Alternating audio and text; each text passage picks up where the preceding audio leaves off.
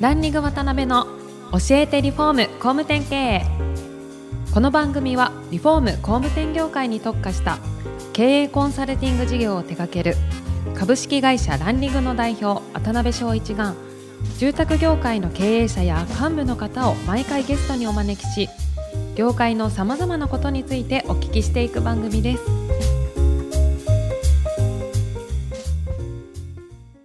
皆さん、こんにちは。さあ、今週も始まりました。ランディング渡辺の教えてリフォーム工務店経営第227回目。アシスタントの泉です。パーソナリティの渡辺翔一です。渡辺さん、今週もよろしくお願いしまよろしす。くお願いします。今回から4週連続でご出演いただきますのは、岡山の住宅会社、安藤粕助商店の安藤社長です。安藤社長は昭和50年生まれ倉敷市玉島出身。大学を卒業後、人材会社に入社。1年半勤務の後、世界を渡り歩き、2001年から安藤粕助商店の経営に関わられております。2006年3月より5代目として同社代表取締役に就任。先代の時から始まったリフォーム業を引き継ぎ、新築、不動産とワンストップで住まいのサービスを展開されております。そんな安藤社長には会社のこと、今までの足跡、これからのことなどいろいろお聞きしていきたいと思ってますのでよろしくお願いします。はい、えー、安藤社長、今日から4週連続よろしくお願いします。はい、よろしくお願いします。はいすいません、ありがとうございました。あの、お忙しいところ、いろいろちょっとお聞きしたいと思ってます。ええもう、はあの時間だけはいくらでもあ ります、ね。い、よろしくお願いし ます。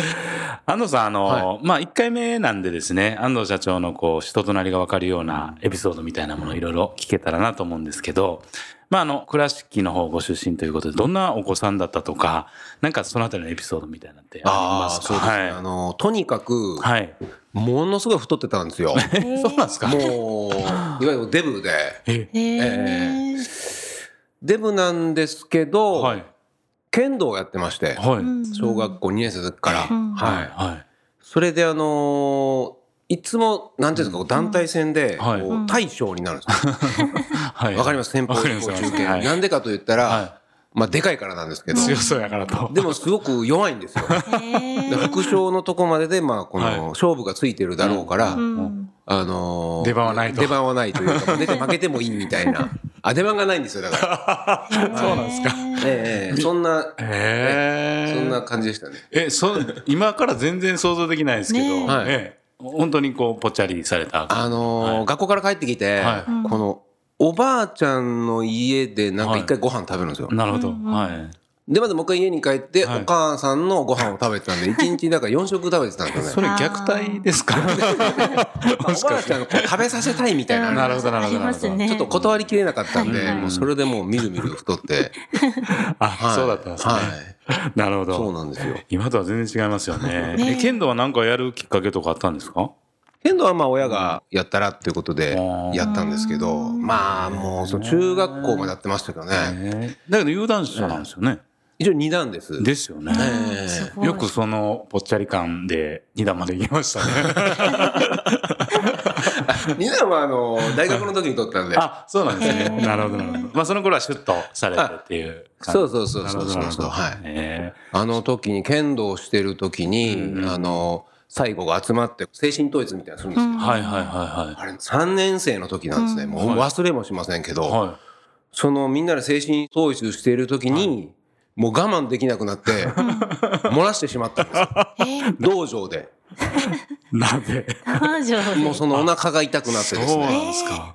それ以来もうそういうあだ名ですよね、もなるほど、なるほ う。もうトラウマですよ、だから。ど。で、それが小学校の時ですか中学校の時。小学校。小学校中学校で漏 らして結構、そうしたらそれ以降、なかなか大変ないや、辛い時代でしたね、もう。時代だったんですか。 もう青の時代でしたね。なるほど。一回やっちゃったら。はいへーですけど、それこそご実家が本当に社歴のある会社さんで、はいまあ、坊ちゃんっていう感じで育てられた感じなんですかああ、まあそうかもしれないですあーそうなんですね。ね。うんで、そこからすくすくとね、育たれて、大学はどちら行かれたんですかだから京都の方の、あ、えはい大学に来ました。あ、そうなんですね。はいり立命でした立命館ですね。あーはい。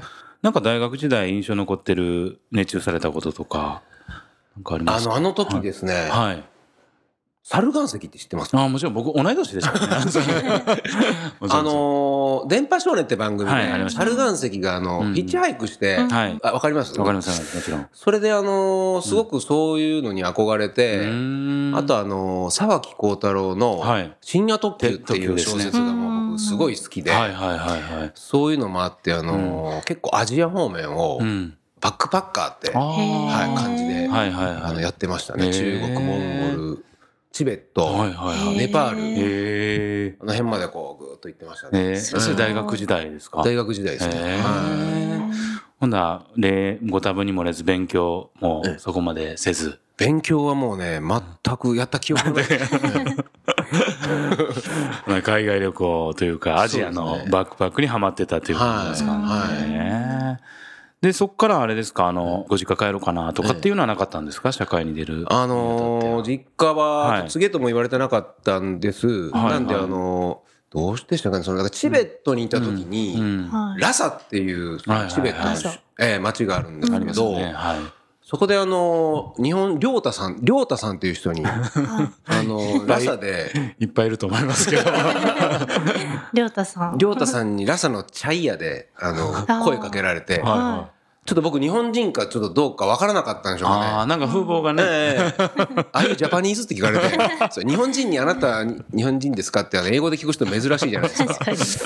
で、僕もイエスジャパニーズということはいはいで、まあ、その後は日本語になったんですけ ど、ーその人があの、沖縄のうんうん伊平屋島というところで、はいうもずくの漁師をしてたんですよ。おー無民中だったんですおん。よ。うへーん。もずくって漁師がいるんですね。そうなんですあよ。ーイメージなんかこう、網かなんかに絡まってるやつを引き上げるぐらいのイメージなんですけど。あ、いそうこそとうですそかうそう。なるほど網に、もずくの、あの、胞子をつけて、うんみたいなこう、バーッと伸びるんですよ。2メーターぐらい伸びるんですへーよそれをあの、水中掃除機みたいなやつで、延々す るっていう。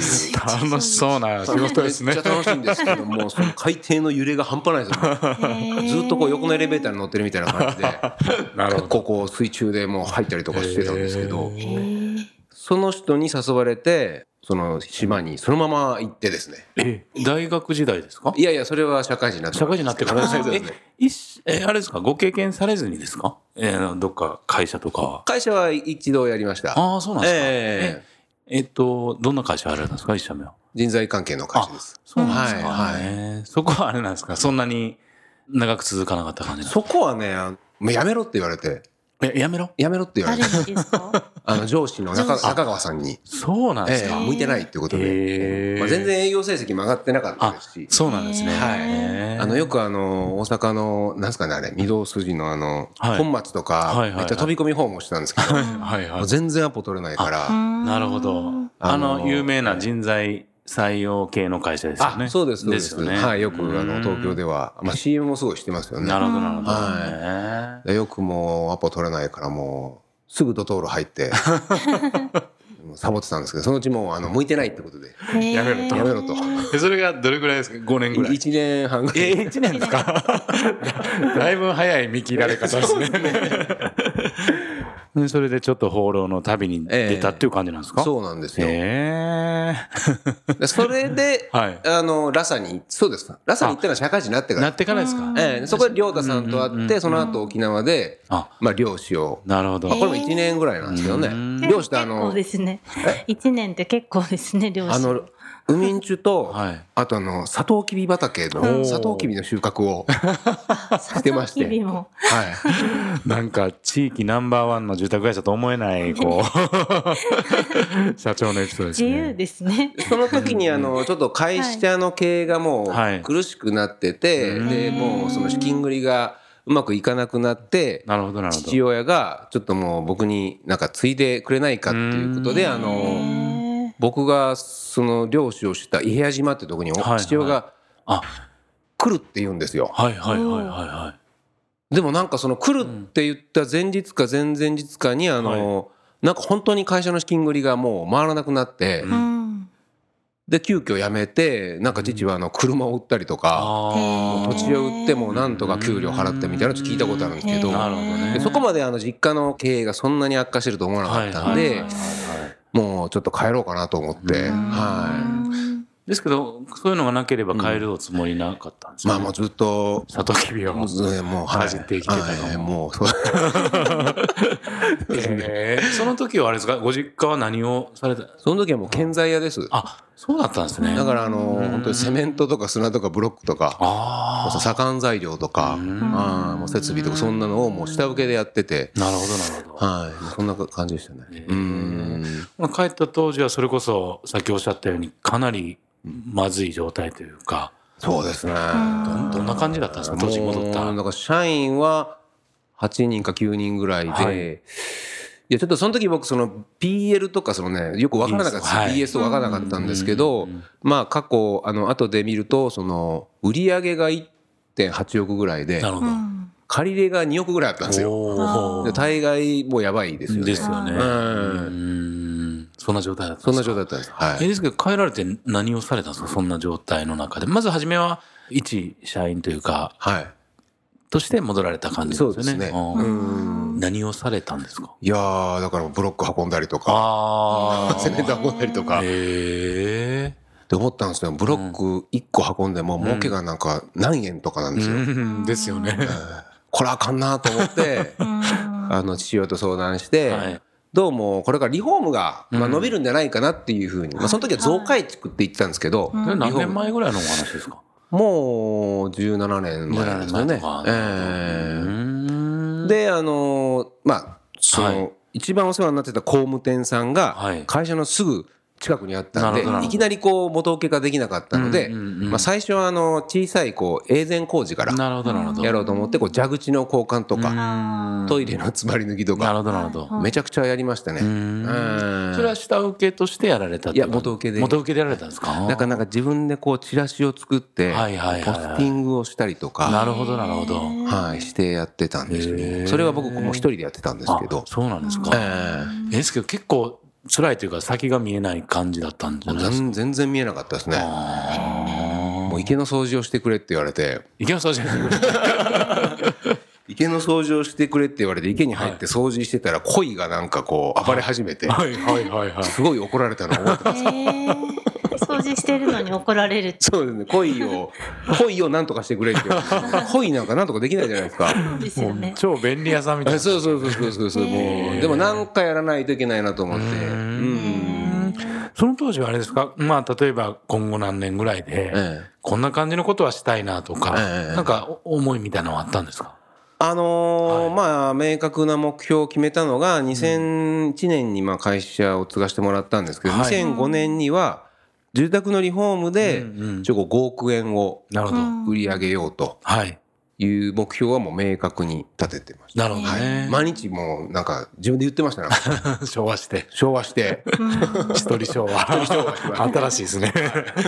ええで、そこに向けてどんなことを具体的にやられたんですかその永全工事ですね、で獲得したお客様に対して、まあ、ニュースレターを送ったりとなるほどか、まあ、その小さいその、ねうん給湯器の故障って言ったら大体まあ水回りも古いじゃないですか,、だかはい。らそこはもうそういうチャンスで一点突破で、まあ、そのお風呂のリフォームをこう、まあ、提案してみたりとか、はい。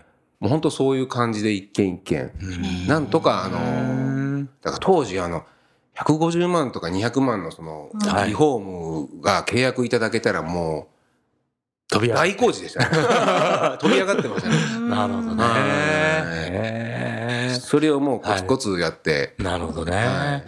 で、2005年にその売り上げっていうのは、もう2005年のぴったり4月にはいもう5億円になったんですよ、へーすごいですね。すごいんですよでその下請け工事ももう全部やめるって決めてたんで、はい。まあ、その本当覚えてます2月ぐらい2005年の2月ぐらいにその元請けの社長が急に来られて、はいはいは。もうあの今後どうするつもりないんだみたいな、いやもう今後はもう自分たちで直接お客さんとやってういん。きたいですっていうことで、なるほどはい結構なんかちょっと怒られたよう な記憶があるんですけど、まあ、競合に、ね、なるわけですよね。そうですねなるほどね。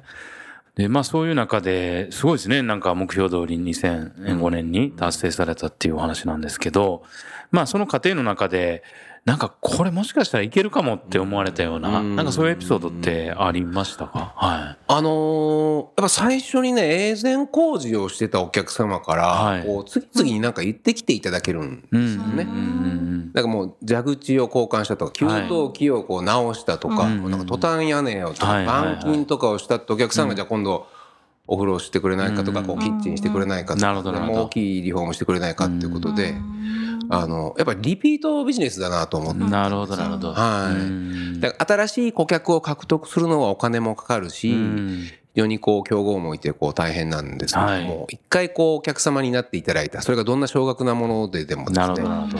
あのお客さんの心をつかめばリピートでうん。これしっかりお仕事いただけるなっていうだからいまだにあのその10万以下の永全工事っていうのは2,000件ぐらいやってるんですよほうすごいですね。だから朝会社朝礼して電話鳴るのはもうそういう電話ばっかりですちょっとお湯が出ないとかなんかトイレが詰まったとかなるほど。はい、でそれをその下請けさんとか業者さんに出すんじゃなくて、うんもうじうちの社員が今5人いるんですけどなるほど。もうすぐ行って、うんうん回る方がですよね。そうですはそいうで。す、それがうんお客様喜ぶんうですよ、んですよね。大きい新築とかリノベーションしてちゃんとするのはまあ当たり前じゃないですか、うんもう何千万もいただいてるわけですから確かにそれは当たり前で、でもどんなんかこうどこに頼んだらいいのかわからないってことをやっぱきちんと誠意を持ってスピーディーにやるっていうのがやっていくことで、うん。どんどん次につながっていくってことにこう確信しました、その頃。なるほどねはあほんならこれでやってるんやってこの方向性でいいんだっていう確信ですよね、おらくそうですそうですねい。それだけだったら多分採算合わないんですもよ。ちろんそうですよね、でもその後のそのバックエンドが、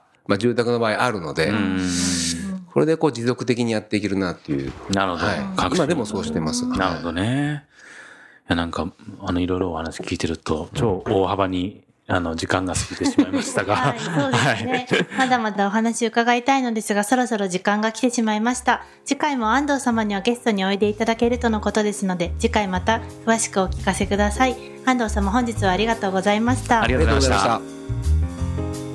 今回もランリング渡辺の教えてリフォーム工務店経営をお聞きいただきありがとうございました番組では渡辺や住宅業界の経営者幹部の方へのご質問を募集していますウェブサイトランリングにあるお問い合わせフォームよりお申し込みくださいお待ちしています